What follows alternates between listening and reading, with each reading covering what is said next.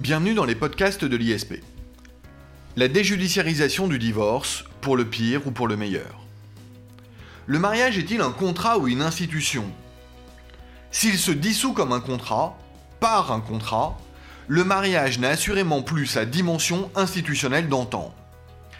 La facilitation du divorce au cours des 50 dernières années est assurément un élément qui a contribué à faire du mariage avant tout un contrat et à amoindrir sa dimension institutionnelle. Néanmoins, on se félicitera de la facilitation et de la pacification du divorce, en ce sens où les époux ont gagné en liberté, et ce pour se séparer. Mais qu'en est-il de la déjudiciarisation du divorce?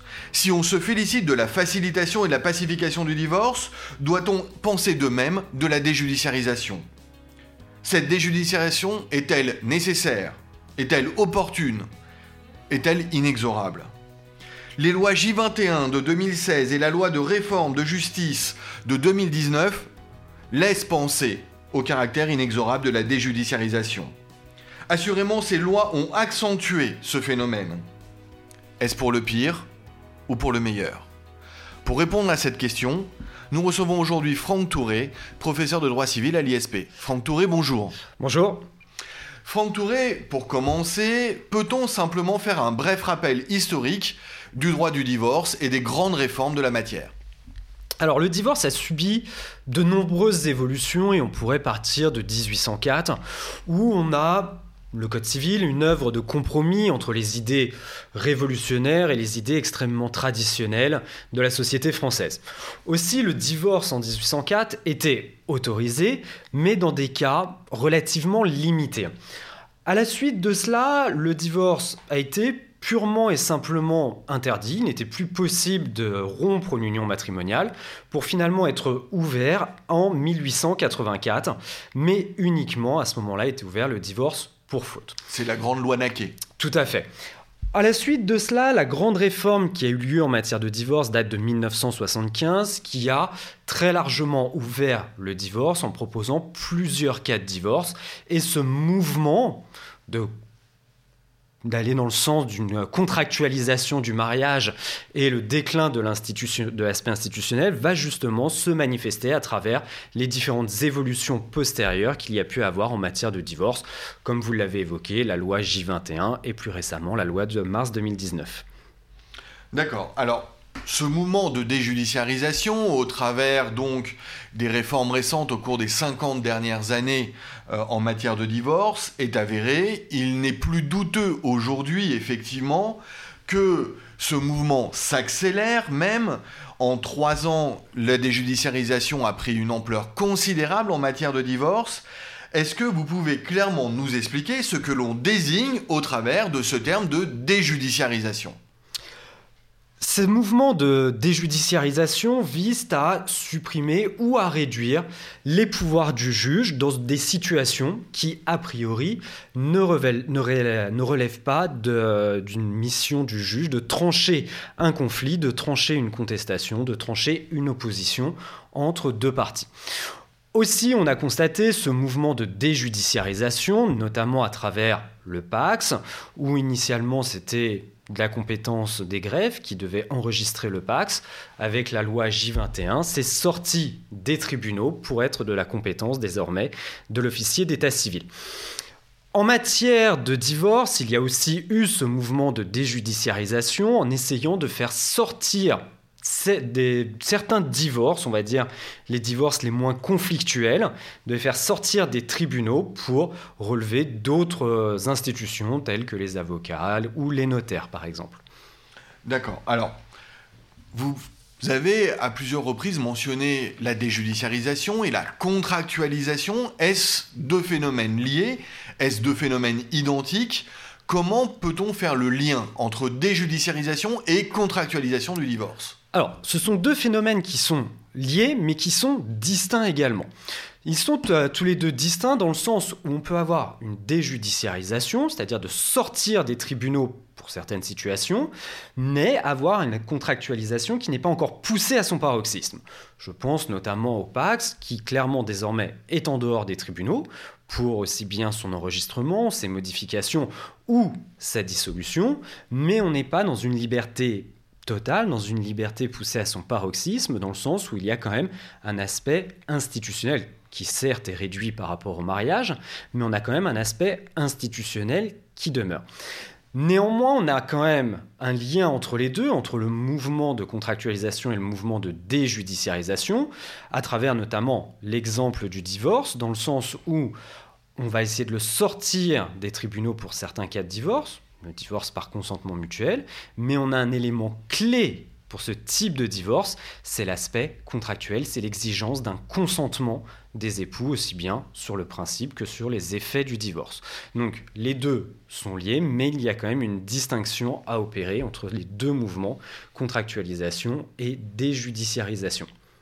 Alors, si l'on prend les réformes récentes à titre d'illustration de ce phénomène de déjudiciarisation du divorce, quel est le contenu de la loi J21 de 2016 la loi J21 du 18 novembre 2016 a opéré une réelle rupture en matière de mariage et en matière de divorce.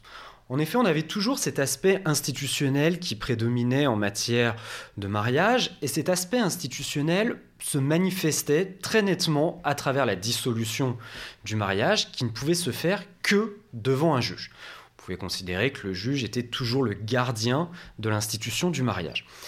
Cette loi J21 a opéré une réelle rupture dans le sens où on a déjudiciarisé le divorce, permis désormais, c'est le divorce, euh, la qualification de divorce par consentement mutuel par acte sous signature privée, contresigné par avocat et déposé au rang des minutes d'un notaire. Pour faire de manière très succincte ce type de divorce, il faut un accord des époux sur le principe et sur les effets du divorce. Chacun des époux va avoir son propre avocat, l'un des avocats va rédiger la convention de divorce, l'autre va contrôler cette convention de divorce, puis à la suite de délais, il faudra respecter certains délais, elle sera déposée auprès des minutes du notaire. Donc on a bien cet aspect contractuel qui est au cœur de ce type de divorce, finalement, et c'est ce qui montre le déclin de l'aspect institutionnel du mariage. Le consentement permet d'entrer dans cette institution du mariage, mais désormais, le simple volonté, avec un formalisme qui est assez réduit, présence de deux avocats et un notaire, permet de dissoudre cette union matrimoniale. Néanmoins, il y a quand même deux garde-fous qui ont été posés dans le cadre de ce type de divorce. D'une part, une personne qui est soumise à un régime de protection ne peut pas recourir à ce type de divorce.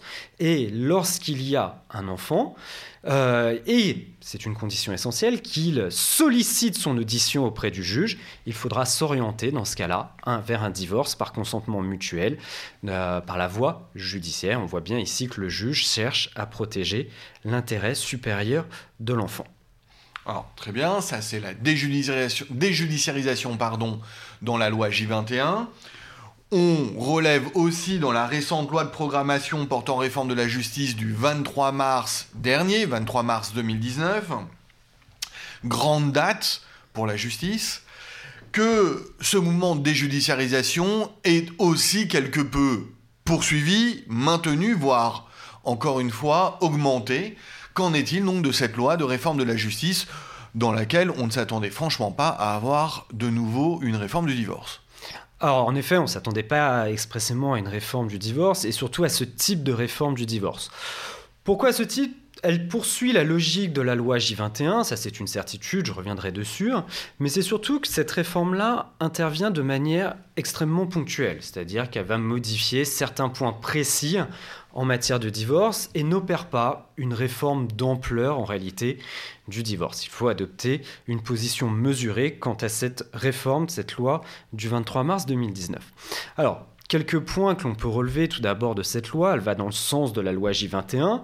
Tout d'abord, dans le cadre du divorce par consentement mutuel judiciaire, il sera possible désormais dans le cadre de ce type de divorce, en ce qui concerne l'accord des époux sur le principe du divorce, de passer par la voie contractuelle, on peut dire, de passer par la voie de l'acte, euh, l'acte sous sein privé, contresigné par avocat, pour faire constater l'accord des époux sur le principe du divorce.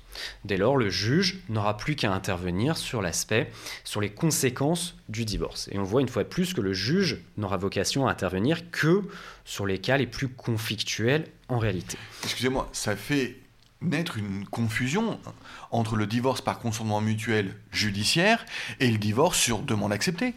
Tout à fait. Ici, on sera en réalité à mi-chemin. Alors attention, entendons-nous bien, il ne sera pas question de le supprimer totalement dans le cadre du divorce par consentement mutuel judiciaire. Si on m'explique, il sera possible de passer par la voie de l'avocat pour le consentement sur le principe du divorce. Ce ne sera pas une obligation, il sera toujours possible de faire constater l'accord par le juge et ensuite d'envisager les effets du divorce. Mais je suis tout à fait d'accord, ça crée une confusion entre les deux types de divorce, le consentement mutuel judiciaire qui deviendrait une sorte de demi-consentement judiciaire et le divorce par acceptation du principe de la rupture.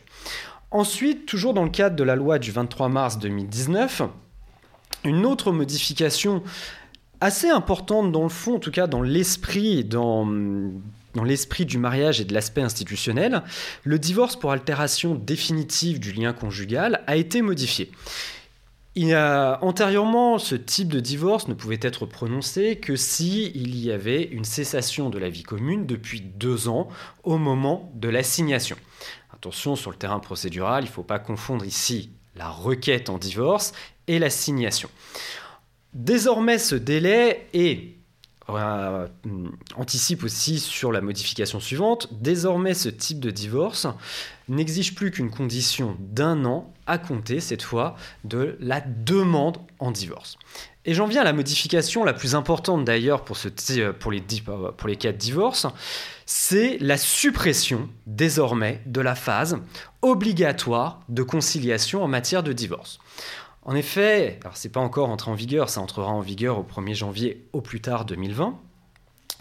Euh, il, il était prévu qu'en matière de divorce, la voie procédurale, c'était de débuter par une requête sans mentionner le type de divorce afin de pacifier les relations dans le cadre du divorce et d'aboutir à une solution négociée des parties, désormais cette phase obligatoire de conciliation est supprimée. Cette suppression peut sembler paradoxale. Elle semble paradoxale au regard de la philosophie générale de la loi qui tend très nettement, sous l'angle de la procédure civile, d'aller vers une conciliation, d'aller vers une médiation accrue au sein de la procédure civile. Mais là où finalement on a le plus besoin de cette phase de conciliation, de médiation, car cela touche au cœur de la vie privée, c'est en matière de divorce et le législateur entend la supprimer. Néanmoins, cela peut s'expliquer par une considération très pratique, c'est que cette phase de conciliation obligatoire en matière de divorce, en réalité ralentissait plus qu'autre chose les procédures de divorce. Et j'ajouterais aussi un aspect, c'est que c'est la procédure obligatoire qui est supprimée, ce qui ne veut pas dire que le juge ne pourra pas procéder de lui-même à une conciliation ou à inviter les parties à recourir à une médiation familiale, qui sera d'ailleurs obligatoire euh, préalablement à l'instance cette fois. Toujours dans les modifications qui ont été opérées par la loi du 23 mars 2019 et qui là clairement va dans le sens de la loi J21, c'est une modification qui est relative à la séparation de corps. La loi J21 a introduit le divorce par consentement mutuel extrajudiciaire, mais n'avait pas envisagé la possibilité de recourir à une séparation de corps en dehors du juge et ce sera euh, ça sera mis en vigueur. C'est déjà entré, euh, ça rentrera en vigueur, pardon. C'est entré le 25 mars 2019 la séparation de corps de manière extrajudiciaire à l'image du divorce par consentement mutuel euh, par avocat et déposé au rang des minutes du notaire. Alors, la séparation de corps, que l'on appelait il y a longtemps, euh, il y a peu longtemps d'ailleurs, euh, le divorce des catholiques, euh, a toujours été une procédure judiciaire comme le divorce, et là aussi on ne s'attendait pas à la déjudiciarisation de la séparation de corps. et même, je crois que l'on peut avouer à nos auditeurs qu'à la lecture de la loi de la réforme de la justice, on a, vous comme moi, Franck Touré, écarquillé les yeux sur ce point. Alors, c'est très clair, maintenant on a vu les dernières avancées de la déjudiciarisation du divorce, on a vu les avancées à la fois sur le fond, mais aussi sur la procédure. Euh, il y a manifestement, et vous avez commencé à les évoquer, du pour et du contre dans ce mouvement de déjudiciarisation du divorce. Comment faire la balance? Y a-t-il un juste équilibre trouvé entre ce pour et ce contre? Que doit-on en penser? Alors, en effet, il y a du pour et du contre, aussi bien sur le terrain de la procédure civile que sur le terrain du droit substantiel. On va reprendre ces deux aspects. Sous l'angle du droit substantiel, d'un côté, l'objectif est clairement de pacifier le divorce, d'essayer d'accélérer finalement la dissolution d'un lien matrimonial qui euh, n'existe plus entre deux époux. Donc incontestablement, l'idée d'accélérer le prononcé d'un divorce va dans le sens de la liberté matrimoniale même.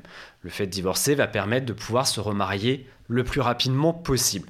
Donc on voit bien cette idée d'aspect contractuel ici du mariage et du divorce. On peut rentrer de plus en plus facilement dans les liens du dans les liens du mariage et donc sortir aussi de plus en plus rapidement et plus facilement surtout de cette union matrimoniale. En réalité, c'est là où on voit aussi les limites de cette contractualisation du euh, divorce et de cette déjudiciarisation, c'est que c'est particulièrement applicable pour les mariages en réalité qui ont duré très peu de temps. C'est-à-dire pour les cas de divorce les plus simples, c'est-à-dire finalement un mariage qui a duré très peu de temps et dans lesquels il n'y a pas eu d'enfant en réalité. Alors je suis pas en train de dire que ce sont des conditions pour recourir à un divorce par consentement mutuel extrajudiciaire. Néanmoins, dès lors qu'il y aura eu une certaine durée du mariage et dès lors qu'il y aura eu des enfants, mécaniquement, il y aura des incertitudes, des difficultés à régler les conséquences du divorce.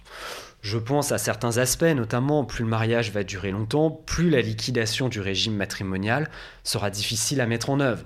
Plus va se poser aussi la question de la prestation compensatoire, qui d'ailleurs n'est pas réformée par la loi du 23 mars 2019, alors même que c'est l'un des aspects qui suscite le plus de difficultés en pratique, c'est l'évaluation de la prestation compensatoire c'est bien entre les tribunaux que au regard des différents types d'époux et des méthodes de calcul surtout.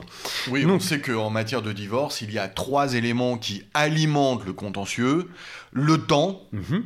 le patrimoine les enfants. Et les enfants, bien évidemment. Et les enfants. Sachant que dans le patrimoine, on compte euh, les animaux domestiques notamment. En effet, ici, le divorce par consentement mutuel extrajudiciaire est parfaitement adapté pour des époux, euh, un mariage qui a duré très peu de temps et pour lesquels il n'y a pas encore d'enfants. Néanmoins, dès lors qu'il y aura toutes ces difficultés, les conséquences personnelles et patrimoniales à régler, je pense que ce type de divorce, ce mouvement de contractualisation et de déjudiciarisation va vite trouver ses limites et on va retrouver le juge dans ce cas-là qui aura un rôle essentiel.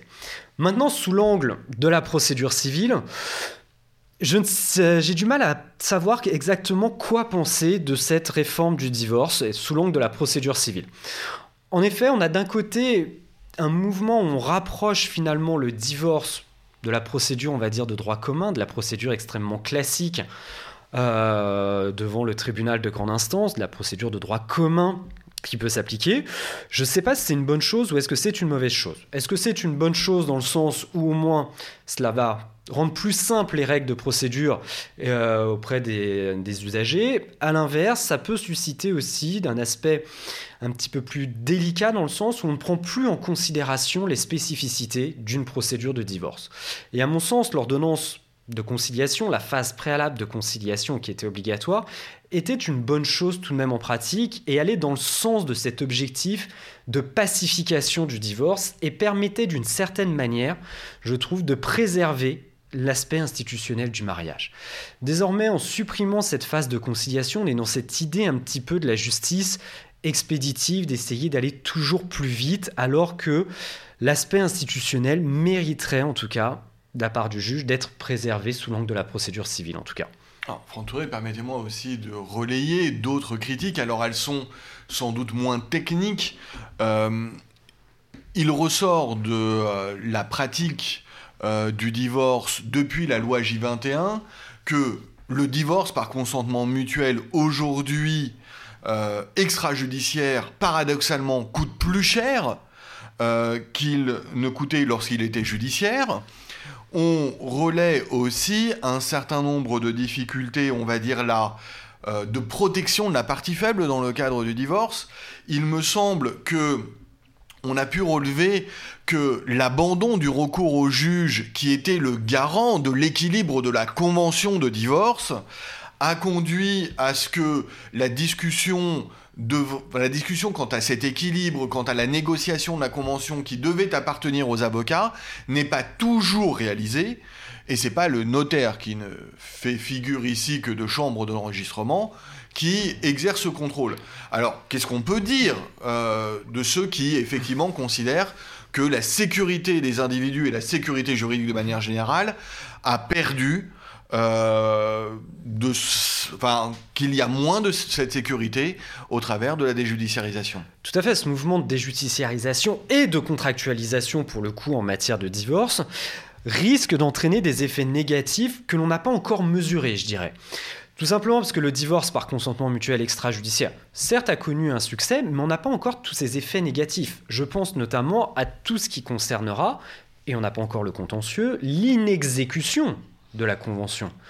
Le divorce par consentement mutuel accorde des époux sur le principe et les effets devant, devant leurs avocats, devant le notaire. Certes, mais on n'a pas encore tout le contentieux qui risque d'arriver en ce qui concerne l'inexécution. Et le juge, à ce moment-là, est-ce qu'il pourra revenir sur ce qui a été prévu entre les parties?